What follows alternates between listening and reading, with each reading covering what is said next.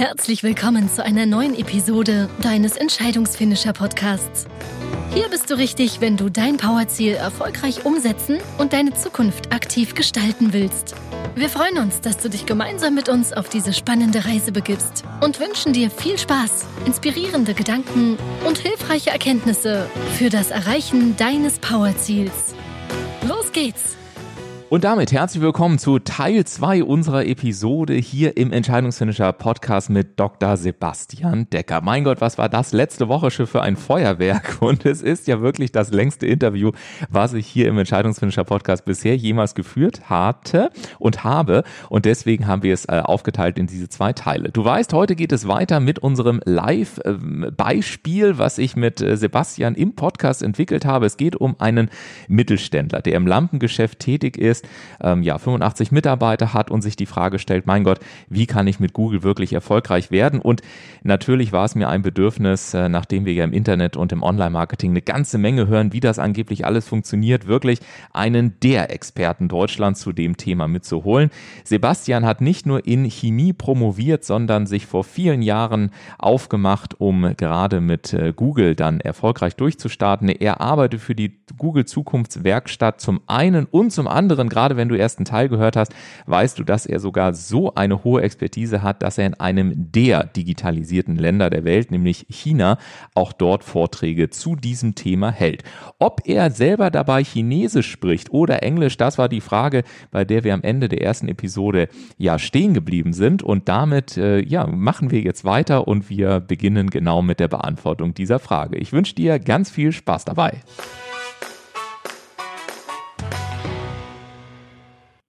Also ich ähm, auf Englisch, aber ich habe ein bisschen Chinesisch gelernt, ja. Okay. Ähm, ich dann- hatte ich hatte eine eine einzige Bühnenerfahrung in China, wo ich auf Chinesisch ähm, ungefähr, ich glaube, ein, na, drei Sätze sprechen musste. Ja. Da war ich so nervös wie noch nie auf der Bühne.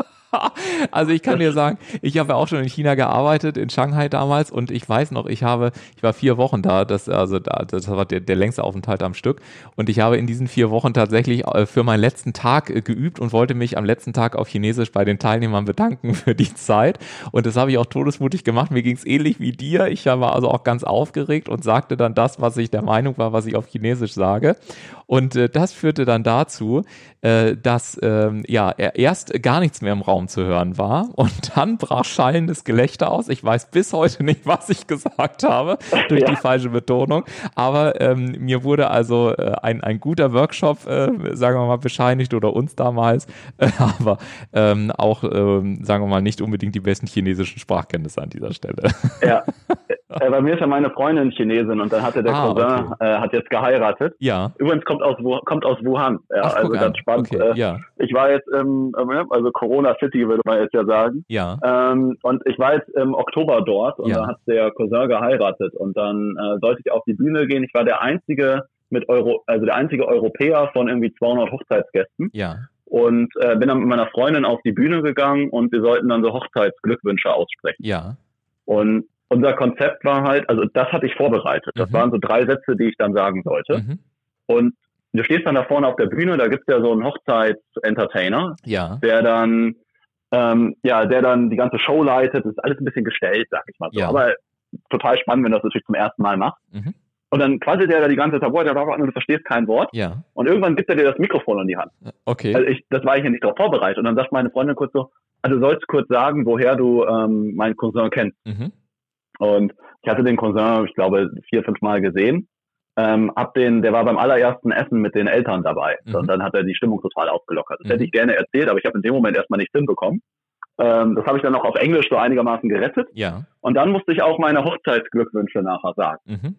Und ähm, die Idee war, dass meine Freundin das sagt und ich das dann nochmal nachspreche. ja, Und du hast halt ähnlich wie bei dir im Publikum gesehen, wie die Leute total gespannt waren, wenn der, wenn der, wenn der große Deutsche wieder was gesagt hat.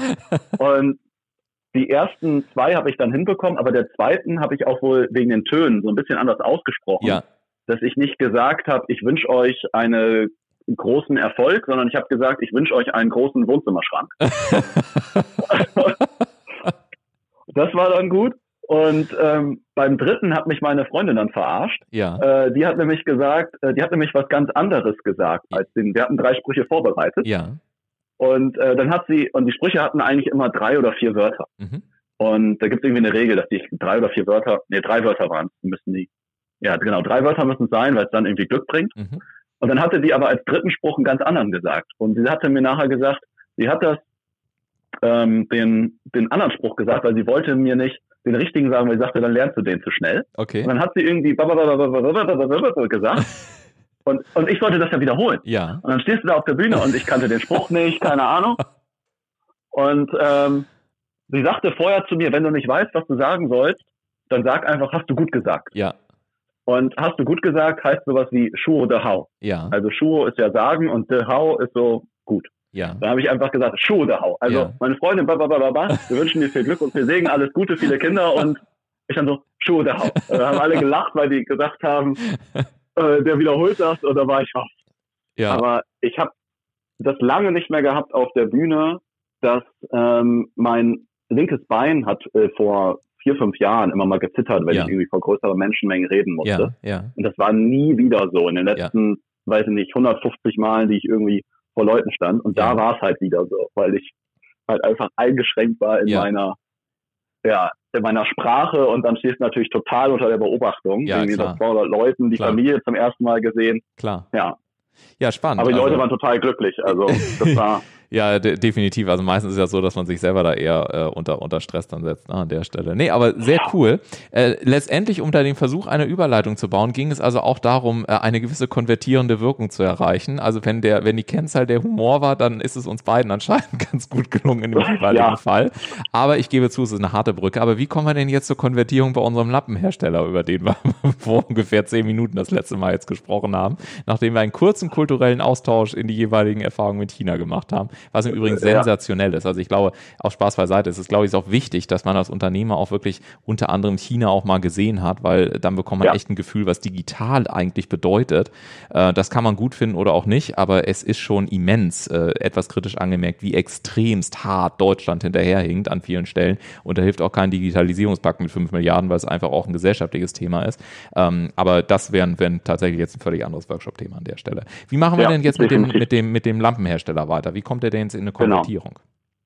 Genau, also Traffic haben wir abgehakt, beziehungsweise erstmal für den Start schon mal gesichert. Mhm. Ja, man kann die Werbekampagne natürlich noch erweitern und weitere Begriffe und und und. Aber wir haben jetzt erstmal eine kleine Mini-Werbekampagne aufgesetzt, die so das Ganze testet. So. Mhm. Angenommen, wir stellen jetzt fest, wir haben jetzt doch nur drei Bestellungen bekommen, also Ja. 0,5% Conversion-Rate zum Mhm. Beispiel. Ne? Wie können wir dann jetzt vorgehen? Mhm. Dann ähm, haben wir jetzt natürlich bei drei Bestellungen oder bei 600 Besuchern noch nicht so viele Daten. Also eine Sache, die ich voraussetzen würde, ist halt, dass ich ein Analyse, Web-Analyse-Tool bei mir auf dem Shop installiert habe. Mhm. In der Regel ist das bei 80 Prozent aller Webseiten ist das Google Analytics. Mhm. Das ist ein kostenfreies Tool, was von Google zur Verfügung gestellt wird, was alles hat, was man braucht. Also Mhm. ich empfehle auch kein anderes, gibt natürlich andere, aber ähm, ja, das würde ich da einfach nehmen. Da Mhm. sehe ich, welche Seiten werden besucht, welche Besucher verhalten sich wie auf meiner Webseite, wo springen die gegebenenfalls ab Mhm. ähm, und habe da ein bisschen Einblick in meinen Daten. Mhm. Jetzt kann ich natürlich bei 600 Leuten, die auf meiner Seite sind, jetzt nicht so richtig statistisch relevant was ablesen. Ja. Das ist halt schwierig. Das ist einfach noch zu wenig, was ich an Daten habe, wenn ich da irgendwie fünf oder zehn Bestellungen habe. Mhm.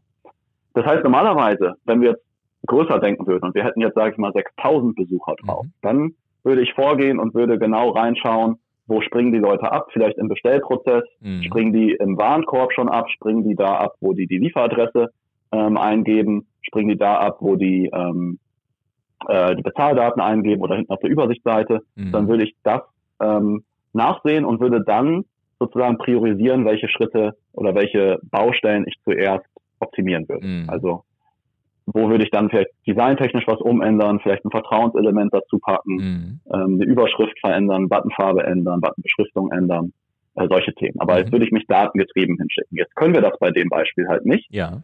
weil wir einfach zu wenig Daten haben. Das heißt, wir haben da jetzt zwei Möglichkeiten, um aus wenigen Daten Schlüsse zu ziehen. Ähm, Nummer eins das ist die einfachste Variante. Ich mache, ich nenne es mal den Großmuttertest oder den Mama-Test. Mhm. Das heißt, ich nehme meine Großmutter oder meine Mutter und äh, lass die einfach mal den Shop bedienen Mhm. und sage denen, die sollen alles kommentieren, was die gerade denken. Mhm. Ich nenne das, habe hab das jetzt einfach mal Großmutter- oder Mama-Test genannt, ja. Ähm, um einfach mal eine Zielgruppe zu nehmen, die vielleicht äh, tendenziell nicht ganz so, vielleicht nicht ganz so affin ist mit, ähm, ja, mit der Technik. Ja. ja. Sollte natürlich schon weitestgehend in die Zielgruppe reinpassen, aber ich, man kann auch einfach Menschen aus der Zielgruppe nehmen. Meinen mhm. Kunden im Ladengeschäft ansprechen, mal sagen, der soll mal den Shop bedienen ja. und dann alles Mögliche kommentieren. Der mhm. soll sagen, was fällt ihm auf, dann wird man merken, dass der den Shop ganz anders nutzt, als man denkt. Ja. Man denkt sich manchmal, wie blöd ist der denn, dass der nicht da hinklickt? Mhm. Warum denn? Das, ist doch der Button. Mhm. Ja? Und alles, was derjenige macht, ist vollkommen richtig. Ja. Also das, die Kritik muss ich annehmen. Ja. Und die einfachste Variante gerade am Anfang ist, das mal mit 20, 30, 40 Menschen zu machen mhm. und alles mitzuschreiben, ähm, was die Menschen tun. Das mhm. würde ich in drei Bereiche einteilen. Einmal, was machen die Menschen auf meiner Startseite? Mhm. Dann, was machen die Menschen auf meiner Produktdetailseite, also wo ich mir ein Produkt angucken kann. Mhm. Da ist ja dann das Ziel, in den Warenkorb zu kommen. Mhm. Und der dritte Bereich ist, ich würde den Bestellprozess angucken. Mhm. Was haben die Leute für Gefühle? Finden die die richtigen Bezahlmethoden? Fehlt da noch irgendwas? Was denken die in dem Moment? Also die mhm. sollen wirklich alles sagen, was sie gerade denken. Mhm. Das kann ich mit Menschen einfach machen, indem ich natürlich einfach meine Kunden frage, Menschen aus meinem Freundeskreis, Mitarbeiter aus dem Unternehmen, ähm, wenn ich da nicht so viele Leute habe oder das noch mal ein bisschen automatisierter machen möchte, dann kann ich solche Tools nehmen wie zum Beispiel Hotjar, mhm. also Hot wie heiß ja. und Jar J-A-R. Ja. Das kann ich einbinden in meine Webseite und dann passiert Folgendes, dass ab dem Moment, wo ich das Tool in meiner Webseite habe, von jedem Besucher quasi anonymisiert ein Video aufgenommen wird. Also nicht von der Person, die vor dem PC sitzt, ah. sondern wie die Person den Mauszeiger bewegt und wie die Person auf der Webseite surft. Ach, das ist ja abgefahren, okay. Genau, gibt es auch, also ist auch möglich, das datenschutzkonform einzubinden. Also mhm. da gibt es eine Anleitung auf der Seite für. Mhm. Das kann ich auch bis, ich meine jetzt 2000 Webseitenbesucher im Monat kostenfrei auch sogar nutzen. Ja, ich gucke es mir gerade mal an. Also äh, Try It Free, äh, ich bin gerade auf der Seite drauf. Ähm, genau, also ich kann es 15 Tage kostenlos äh, testen. Danach äh, gibt es Angebote um bis 20.000 Page-Views pro Tag. Da muss ich auch erstmal drauf kommen, wenn wir jetzt momentan bei 600 sind in unserem Fallbeispiel. Kostet es lediglich 89 Euro im Monat. Also ich glaube, für die Datenqualität, die man dann bekommt, ach nee, warte mal, das ist ja Business. Äh, Free, ja, doch, du hast recht. Also wenn ich, wenn ich als, äh, wenn ich im Personal-Account bin, dann äh, kann ich bis zu 2000 Page-Views pro Tag das Ganze auch äh, kostenlos testen bei hotjar.com. Genau. Und dann würde ich einen Hotjar-Kinoabend machen. Dann kann ich das alles schön nach Seiten filtern. Ja. Das heißt, ich könnte mir jetzt sagen, ich gucke mir einfach mal 100 Mal die Startseite an, mhm. ich gucke mir 100 Mal die Pro Produktdetailseite an und dann den Warenkorb mhm. und setze mich dahin mit Zettel und Stift und schreibe mir alles auf, was auffällt. Mhm. Wo klicken die Leute hin? Wo springen die ab? An welchem Schritt, was sie sich vielleicht, was sie sich vielleicht angucken? Ja. Und dann gewinne ich halt ein bisschen detailliertere Daten. Und wenn ich da irgendwo eine Stelle sehe, wo Menschen abspringen, dann versuche ich das halt, dann stelle ich eine Hypothese auf und ja. sage, hey, die Menschen springen da ab, weil da fehlt die und die Information, die haben mhm. vielleicht den Button nicht gefunden. Ähm, daran kann es liegen und ändere das dann an meinem mhm. Shop. Mhm. Okay. Ja. Und so habe ich ist halt kein Gefühl mehr. Ne? Ja, genau. Es ist halt anhand von ja, okay, wenn du natürlich Leute, also ein bisschen Gefühl ist natürlich immer, ja. aber du fragst 100 Leute, kriegst 100 Meinungen, am Ende musst du das ein bisschen clustern und zusammen aggregieren, mhm. damit du, und dann priorisierst du und sagst, das ändere ich zuerst, danach das. Und dann ist ja das Schöne, dann kannst du natürlich sehen, hast du dann im nächsten Monat nicht drei Bestellungen generiert, sondern vielleicht sechs oder sieben oder zehn und deine Conversion-Rate oder eine Bestellrate ist dann halt gesteigert. Oder mhm. wenn vielleicht ist es auch schlechter geworden, dann kann das war der Test halt blöd. Ja, ja. Ähm, gibt es aus deiner Sicht, ähm, so Richtung abschließende Fragen, gibt es aus deiner Sicht ähm, Erfahrungswerte, wie viel Geld man idealerweise in so eine erste Werbekampagne packen soll? Also es gibt ja welche, die sagen, also du solltest, äh, keine Ahnung, nicht mehr als 50 Euro, weil das, äh, oder 50 oder 70 ist häufig auch der Google-Gutschein, den man dann teilweise noch für die Werbeanzeigen bekommt. Andere sagen, nee, ist alles Blödsinn, muss mindestens irgendwie 2000 rein investieren. Also kann, kann wenn, wenn so ein Kunde auf dich zukommt und dir diese Frage stellst, was, was ist dann so die, die Empfehlung, die du raushaust? Nach welchen Kriterien legst du das fest? Ja, also ja, also ich habe jetzt ja vorhin das Beispiel auf 300 Euro ähm, bezogen. Das ja. ist für mich wirklich das absolute, absolute, ja. absolute Minimum. Und ich würde, wenn jetzt ein Kunde und wenn ich jetzt diesen Kunden hätte mit 75 Mitarbeitern, mit fünf, die sich auf dem Projekt da beschäftigen, ja. ähm, dann würde ich dem auch empfehlen, da mit mehr Werbebudget reinzugehen. Mhm. Weil ich muss ja auch das mal in Relation setzen zu den anderen Kosten, die er hat. Mhm. Und letztlich ist ja das Ziel daraus, ein wirkliches Geschäftsmodell aufzubauen. Ja. Ich sag mal, einen ganz anderen Vertriebsweg. Mhm. Und je schneller ich da hinkomme, desto viel größer ist ja am Ende dann auch der Gewinn. Also ich mhm. komme ja dann viel schneller auch auf die Gewinnstraße. Mhm. Das heißt, eigentlich würde ich sagen, ähm, dass ich dann nicht unter, ich sag mal, 1000 Euro, eigentlich würde ich am liebsten Richtung 2000 Euro Werbebudget würde ich schon investieren mhm. Für einen Testballon für verschiedene Kategorien. Also wenn ich jetzt zwei oder drei Kategorien hätte, würde ich jetzt sagen, ich investiere in jede Kategorie so Richtung, ähm, ja, ich sag mal 5, 600, 700 Euro Werbebudget, um festzustellen, werden die Produkte online gekauft, ja oder nein? Ja. Für eine Optimierung dann, um das ähm, ja auch noch profitabler zu machen und zu skalieren, dann brauche ich dann natürlich noch mehr Werbebudget. Aber erstmal festzustellen, kaufen die Leute überhaupt über meinen Shop? Da reichen eigentlich, ich sag mal, so 1000 Euro, um die Ja-Nein-Frage zu beantworten. Mhm. Wenn ich dann natürlich optimieren will, dann brauche ich halt mehr Daten und mehr Kunden, um auch wirklich festzustellen, ja. springen die Leute ab, wo und, kann ich optimieren. Äh, absolut. Und so aus der Umsetzungsperspektive ähm, will ich da auch nochmal ein Beispiel reingeben, weil ich könnte mir jetzt vorstellen, dass ganz viele da draußen sitzen und sagen, boah, 1000 Euro und 2000 Euro irgendwie so in, in die Luft investieren und keine Ahnung, ob es am Ende was bringt. Nee, das mache ich nicht. Also ich will nur nochmal zwei Punkte mit zu bedenken geben. Der erste Punkt ist, oder eigentlich sind es drei Punkte. Der erste Punkt ist, ähm, wir investieren sowieso auch immer wieder in andere Kosten. Also oftmals sind uns nur diese Kosten nicht so sehr bewusst, weil wir uns schon lange dran gewöhnt haben. Ja? Aber äh, wenn du mal äh, dir, dir äh, sagen wir mal, eine Übersicht bauen würdest an Kosten, die du jeden Monat produzierst, an die du dich aber nur gewöhnt hast und sie dir deswegen emotional nicht mehr so auffallen, dann äh, ist wahrscheinlich 1000 oder 1500 Euro in Relation gesehen äh, ein, ein, Schnäpp, ein Schnäppchelchen, äh, um am Ende zu so einer validen Aussage zu kommen. Und das Zweite, was mir auch immer wieder auffällt, ist, dass häufig ähm, gerade Kleinunternehmer in Anzeigenkosten denken. Ähm, auch im Übrigen Speaker oder Experten, wenn sie sich selber vermarkten oder auch Trainer oder Coaches oder wie auch immer, die sagen, nee, also jetzt so für, für was weiß ich, auch Google-Anzeigen zu schalten, jetzt für meine eigene Dienstleistung, das mache ich nicht.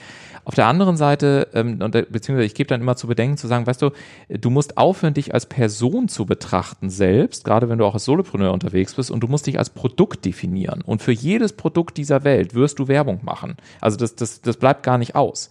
Und dieses Verständnis, dass ich selber auch als Marke am Markt mich platziere und Werbung mache, für mich als Produkt, auch wenn das vielleicht im ersten Moment ein bisschen komisch klingt, kann auch so ein mentaler Trick sein, damit man an dieser Stelle wirklich in die Umsetzung kommt.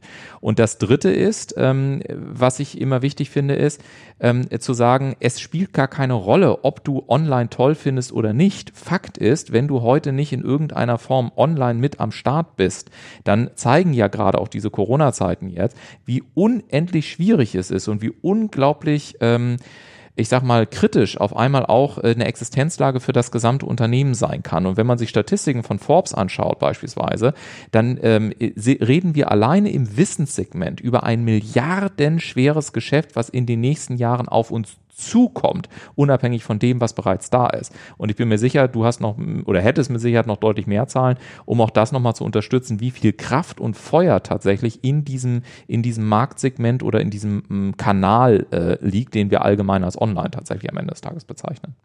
Ja, absolut, Ulf, absolut. Also, und es ist ja jetzt auch nicht etwas, wo wir jetzt sagen, Lampen online verkaufen, äh, funktioniert das überhaupt? Also es ist ja etwas, was ja funktioniert. Das ja. machen ja andere im Riesenstil. Also es ist jetzt ja nicht so, dass wir jetzt ein absolut niegelnagelneues Geschäftsmodell ähm, erfinden und also es funktioniert ja definitiv. Das ist ja, ja schon äh, geprüft, ja. ja.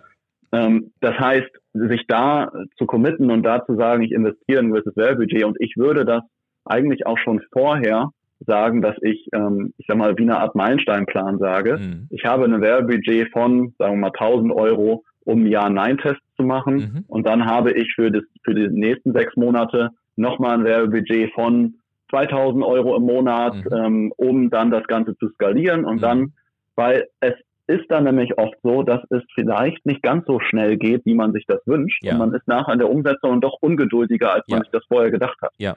Ja. Und dann immer wieder auf den Plan zu gucken. Ich kenne das von mir selber. Ich habe jetzt ja auch zu Corona-Zeiten, ich habe persönlich mehr Online-Werbung geschaltet mhm. und habe mir das auch einfacher vorgestellt. Mhm. Ich habe für mich aber gesagt, ich investiere 6.000 Euro im Monat in Online-Werbung. 6.000? Und dann investiere, ja. Ja. Mhm.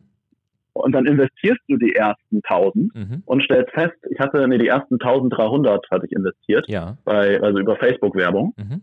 und habe festgestellt, ich habe da draus jetzt vier Anfragen für ein Gespräch, also für ein Beratungsgespräch. Ja, ja. Und dann dachte ich mir, scheiße, das ganz anders kalkuliert. Ja. Ich hatte irgendwie gedacht, ich zahle irgendwie 100, 150, 200 Euro für ein Beratungsgespräch. Ich habe jetzt eher so 300 Euro ähm, ja. ausgegeben. Ich dachte, mhm. scheiße. Mhm. Dann habe ich aber, du weißt doch selber, dass das am Anfang nie so gut funktioniert wie später, mhm. wegen Optimierung, Messen und so weiter. Mhm. Und dann wusste ich, ja, alles klar, du hast dir doch den Plan gemacht, weitergeht. Mhm. Ja, aber ich habe selbst für mich nochmal gemerkt, wie ich einer, der ein absoluter Online-Verfechter ist, mhm. dann doch auch selber nochmal nervös wurde. Ja. Ja. Ähm, weil es einfach nicht direkt so gelaufen ist, wie ich wollte. Und äh, weil ich halt meinen Plan hatte, ähm, wusste ich dann ja, okay, ich bin schon mal in einer halbwegs richtigen Richtung das wird schon.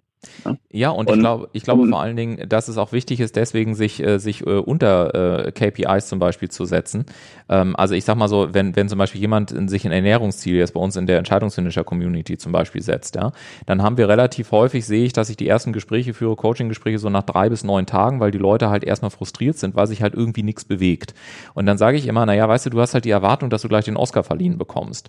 Ähm, wenn du die Schritte kleiner machst, dann ist es auch ganz cool, allein zum Oscar mal eingeladen zu werden werden, oder? Oder würdest du die Einladung ausschlagen? Und dann sagen die Leute natürlich nein, also über einen roten Teppich und das wäre ganz toll und dann irgendwie alle möglichen Celebrities kennenlernen und so weiter. Ich sage genau. Das heißt, niemand von uns würde sagen, dass das per se schlecht ist, auch wenn wir am Ende vielleicht den Oscar nicht sofort bekommen. Äh, das heißt, im übertragenen Sinne, hab Vertrauen, dass sich in deinem System auch Prozesse verändern, dass sich Stoffwechsel verändert und so weiter und so weiter. Ähm, auch wenn du also diese Erfolge nicht sofort siehst, wird sich auf jeden Fall eine ganze Menge bereits innerhalb deines Systems verändern. Das heißt, ich glaube, dass wenn man es mal überträgt auf den Online-Bereich oder zurück auf diese Lampenfirma, dass wir sagen könnten, hey, vielleicht verändert sich deine Wahrnehmung, vielleicht gehst du mit Kunden ganz anders um, vielleicht hast du ein viel besseres Gespür für deine, für deine Visitenkarten, vielleicht fängst du an, E-Mail-Texte ganz anders zu sehen, vielleicht checkst du Webseiten auf eine ganz andere Art und Weise. Das heißt, wenn du gerade in der ersten Zeit immer nur auf Maximalergebnis gucken wirst, dann, da bin ich völlig bei dir, Sebastian, wird es wahrscheinlich extrem frustrierend. Wenn ich aber einfach Vertrauen da rein habe, dass sich halt einfach auch Zwischenergebnisse zeigen, damit es dann am Ende richtig ordentlich knallt, ähm, dann glaube ich, äh, hat man auch eine durchaus realistische realistischere Chance, dass man dann am Ende des Tages dran bleibt. Ja, ich setze mir da gerne so äh, Mini, Mittel und ich sag mal Premium-Ziele. Ja. Ähm, dass ich so sage, okay, das Mini-Ziel ist es jetzt, ich habe zum Beispiel ähm, mal Veranstaltungstickets auch für mich selbst mal beworben. Mhm. Und das war aber eine Phase, vielleicht waren meine Werbeanzeigen da auch nicht so gut. Das war eine Facebook-Ads-Kampagne, ähm, da bin ich nach über einem Jahr Facebook-Abstinenz mal wieder in Werbeanzeigen eingestiegen ja. und hatte mir da ein Mini-Ziel gesetzt, ich muss jetzt für einige hundert Euro ein Ticket verkaufen. Mhm. Und ähm, Medium-Ziel war dann, ich will irgendwie für 100 Euro ein Ticket verkaufen und das, ähm, ich sag mal, Maximum-Ziel war, ich muss irgendwie 50 Euro Werbekosten für ein Ticket verkaufen. Mhm ähm, machen. Dann habe ich aber festgestellt, dass die Werbekampagne absolut nicht so lief, wie ja. ich äh, wollte. Also ja. wirklich so gar nicht. Mhm. Der Klickpreis lag irgendwie bei sieben Euro pro Klick und ja. ich hatte eigentlich mit einem Euro bis maximal zwei Euro gerechnet. Es war sowas von daneben. Und dann habe ich halt auch gesagt, alles klar, ich habe nicht mal mein Mini-Ziel erreicht. Genau. Deswegen habe ich dann auch sein lassen. Genau, aber, genau, absolut. Ne, bei der, jetzt bei der persönlichen Kampagne, die ich vorher gesagt hatte, wo ich gesagt habe, 6000 Euro im Monat, da habe ich halt mein Mini-Ziel halt erreicht. Mein Mini-Ziel war, ich möchte irgendwie auf 1000 Euro ähm, Minimum mal eine Anfrage generieren. Mhm. Ja, das war so für mich Proof of Concept und dann mhm. weiß ich, dass ich anhand der Daten ein bisschen optimieren kann. Ja. Und das hatte ich ja dann geschafft. Ja. ja. ja. Und hätte ich da halt gar keine Anfrage generiert, dann hätte ich es halt abgestellt. Aber mhm. das finde ich dann immer noch mal ganz gut für die Meilensteine. Ähm, so mache ich das persönlich. Vielleicht mhm. hast du noch eine bessere Methode, aber das finde ich immer ganz, ganz gut. Da, dann ist man nicht mehr so emotional bei der Entscheidung. Manchmal hat man dann so Hoffnung, ja, aber es muss doch noch funktionieren. So ein bisschen wie beim Aktienkauf. Ja, aber jetzt, äh, die dreht doch bald um und beim bald steigt sie doch. Ja, das ist also sich vorher definieren, wenn man nicht in der emotionalen Situation ist. Ja, also ich sag mal so, weil du gerade die Frage gestellt hast, ob ich noch einen Tipp habe. Ja, also eventuell ein Tool, ähm, was, wo ich immer wieder feststelle, also stell dir einfach ein Koordinatensystem vor, relativ einfach. Ähm, was äh, ist nach oben abgetragen, wie ist nach rechts abgetragen? Äh, relativ simpel und ähm, man, man kann es auch, also es geht einfach um diese beiden Stellgrößen. Also was will ich erreichen und wie komme ich dahin, um es mal ganz einfach zu machen. Und das, was häufig passiert ist, wenn wir am Anfang den Weg einzuschlagen, also wie komme ich da jetzt hin? Und wir sehen, dass da vielleicht nicht gleich die Ergebnisse rauskommen, die wir uns vorgestellt haben. Also was will ich erreichen? Dass wir anfangen, das Ziel per se zu verhandeln. Und das ist tödlich.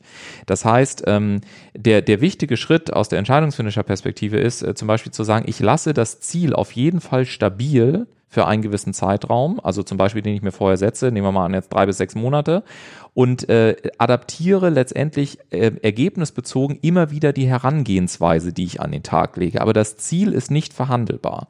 Und äh, in dem Moment nämlich, wo ich das Ziel anfange zu diskutieren, habe ich im Übrigen auch in Unternehmen absolutes Chaos. Das sind dann solche, solche Momente, wenn ich dann in Vertriebsmeetings drin bin, dann wird in Woche eins gesagt, okay, unser Ziel für nächste Woche sind 100 Einheiten. Im nächsten Monat heißt es dann, ach nee, lass uns lieber 80 nehmen. Im dritten, ach nee, mach du das und mach mal 300 da draus. Und du hast Chaos innerhalb von Sekundenbruchteilen in der Gesamtorganisation.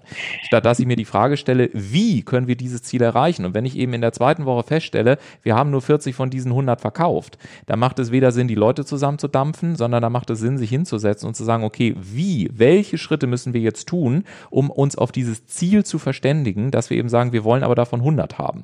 Und dann äh, komme ich auf einmal in eine ganz andere Diskussion, dass ich nämlich sage, hey, ähm, welche Möglichkeiten haben wir noch nicht ausgeschöpft? Jetzt schlage ich mal den, den, äh, den Bogen ganz äh, zum Anfang unseres Gesprächs heute, dass ich eben sage, was habe ich vielleicht sogar noch im Bestand? Kann ich zum Beispiel eine Danke-Kampagne an meine Bestandskunden fahren? Habe ich noch äh, Kunden, die, äh, die andere Tags in meinem E-Mail-System habe, die ich nochmal gezielt ansprechen kann? Habe ich meine Kunden überhaupt segmentiert? Habe ich, was ich auch immer wieder feststelle, habe ich überhaupt eine segmentierte Ansprache in meinen E-Mails? Ja, für mich einer der tödlichsten Fehler überhaupt, dass alle Interessenten oder alle Kunden beispielsweise unabhängig von ihrem Kundenstatus die sieben, dieselben E-Mail-Texte bekommen. Aber es macht halt einen riesen Unterschied, ähm, ob ich, ob ich Fan einer Firma bin und jede Woche bestelle oder ob ich vor drei Jahren mal bestellt habe und jetzt reaktiviert werden soll. Die Leute bekommen dieselben Texte. Für mich als auch als als etwas, äh, sagen wir mal, Kenner von von äh, von Texten eine Katastrophe, weil es halt einfach einen riesen Unterschied macht, ob ich einen Kaltkontakt habe oder ob ich einen Hotkontakt habe, was auch die E-Mail-Texte zum Beispiel anbelangt. Und wenn ich in diese Diskussion auf der Wie-Ebene einsteige, dann bekomme ich auf einmal eine Dynamik rein, wo ich sage, alter Schwede, da haben wir nochmal richtig was rausgeholt, das probieren wir jetzt und äh, gucken, ob wir auf diese Art und Weise tatsächlich auch dann äh, das Ziel erreichen. Klar ist natürlich, so wie du sagst, wenn ich dann nach einiger Zeit äh, merke, okay, es will beim besten Willen nicht funktionieren, dann sollte ich natürlich auch loslassen und nicht äh, irgendwie eitel an der Stelle sein, weil dann will es der Markt eventuell nicht und äh, dann, dann äh, funktioniert es auch nicht. Und rein betriebswirtschaftlich, letzter Tipp von meiner Seite, würde ich immer mit einer 3-3-3-Regelung arbeiten. Das heißt, ich würde, wenn ich eine Dienst Dienstleistung oder ein Produkt oder was auch immer, aber bei meistens mache ich das für Dienstleistungen anbiete, würde ich sagen, okay, die ersten drei bekommst du im Prinzip for free, also in Anführungszeichen nur, was weiß ich, gegen, gegen die, die Grundkosten. Dann einmal die nächsten drei bekommst du 50 Prozent und die weiteren drei bekommst du dann zum vollen Preis, sodass ich in verschiedenen Preiskategorien ähm, letztendlich eine, eine, einen Test habe und die Erfahrung zeigen, wenn ich es dreimal hintereinander, dreimal, äh, einmal gegen Grundkosten, einmal 50 Prozent, einmal äh, 100 Prozent, wenn ich es jedes Mal dafür abverkauft habe und die Zahlen passen, passen, dann habe ich eine gute Grundlage für eine Skalierbarkeit und dann kann ich den Haar noch ein bisschen weiter aufdrehen. Also das so als, als Ergänzung, weil du mich danach gefragt hattest, ob ich mhm. vielleicht noch was habe. Ja. Ja, Mensch, äh, Sebastian, also ich glaube, das ist mit Abstand das längste Interview in der Geschichte des Entscheidungsfinisher Podcasts. ähm, hast du denn, hast du denn noch irgendeine abschließende Kernbotschaft? Ich, äh, natürlich, ich vernetze deine Webseite sehr gerne, wenn sich jetzt jemand an dich wenden möchte. Du bist ja auch in Hamburg zu Gast. Lass uns auch gerne mal hier in Hamburg einen Kaffee trinken. Ich komme auch gerne mal in die Zukunftswerkstatt. Ähm, dann können wir uns da auch nochmal ein bisschen intensiver unterhalten. Aber hast du jetzt hier für das Interview ähm, noch einen abschließenden, wichtige Kernbotschaft, die, um, die du unbedingt den Hörern noch mitgeben möchtest? Und jetzt habe ich dich gerade ähm, nicht ganz so gut verstanden. Da war gerade ein bisschen die Tonqualität. Ah, okay, ähm, kein Problem. So ich, ich, sage, hast du abschließend noch eine Kernbotschaft, die du den Hörern hier im Podcast mitgeben möchtest? Ja, gerne. Also, was würde ich, was würde ich jetzt sagen beim, äh, beim Thema Online und Online-Shops, auch weil ich das immer mal wieder öfter gefragt wurde, wenn ich das darauf jetzt mal beziehe. Ja? Also, erstmal das Wichtige ist dabei, fokussiert euch auf etwas und ähm, habt das große Ziel vor Augen, aber zerlegt das erstmal in ein kleineres Ziel. Also ihr sagt, ihr wollt jetzt den riesen Lampenshop aufbauen, der Riesenplayer im Bereich Lampen zu sein, dann fangt bitte erstmal mit einer Sache an mhm. und ähm, bringt die erstmal, ähm, er bringt da erstmal die PS auf die Straße und übernimmt euch nicht, weil sonst, wie Ulf hat vorhin das Thema äh, Abnehmen gesagt, erstmal äh, die ersten fünf Kilo schaffen, bevor man sich, äh, bevor man von den 50 Kilo träumt. Ne? Ja, ja. Und dann gucken, wie ist das Gefühl nach fünf Kilo ähm, und dann das Gefühl mitnehmen, das Momentum mitnehmen und dann weitermachen und dann größer werden. Also damit erstmal anfangen.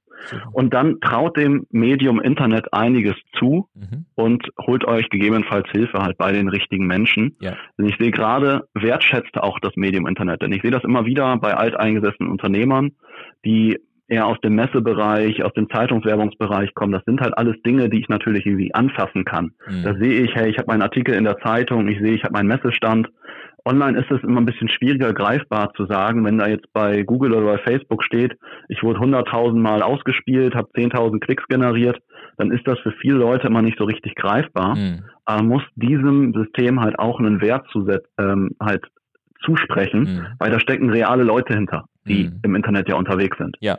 Und äh, dem Ganzen da auch einfach mal ein bisschen Vertrauen zu schenken und den Wert des Ganzen auch mal zu sehen und in Beziehung zu setzen zu sonstigen Medien. Das sehe ich halt bei ganz, ganz vielen, gerade alteingesesseneren Unternehmen halt einfach nicht. Und ähm, deswegen glaube ich, dass da ganz viele ja, große Chancen verspielen und dann einfach denen in den nächsten Jahren die Butter vom Brot genommen wird von ja. anderen Leuten, die sich ja. da halt einfach schon viel früher von äh, viel früher für öffnen. Ja. ja. definitiv. Und vielleicht noch eine letzte Zahl, und ich weiß, dass es jetzt vielleicht Kritiker von euch draußen gibt, die sagen, ja, aber das ist doch dann vielleicht nur Umsatz, das heißt ja noch lange nicht, dass es wirtschaftlich ist, aber nehmt es nur mal so hin. Im Internet werden täglich, ich betone täglich, ich habe das mal nachrecherchiert, mehr Millionäre geboren als auf allen anderen Kanälen zusammen.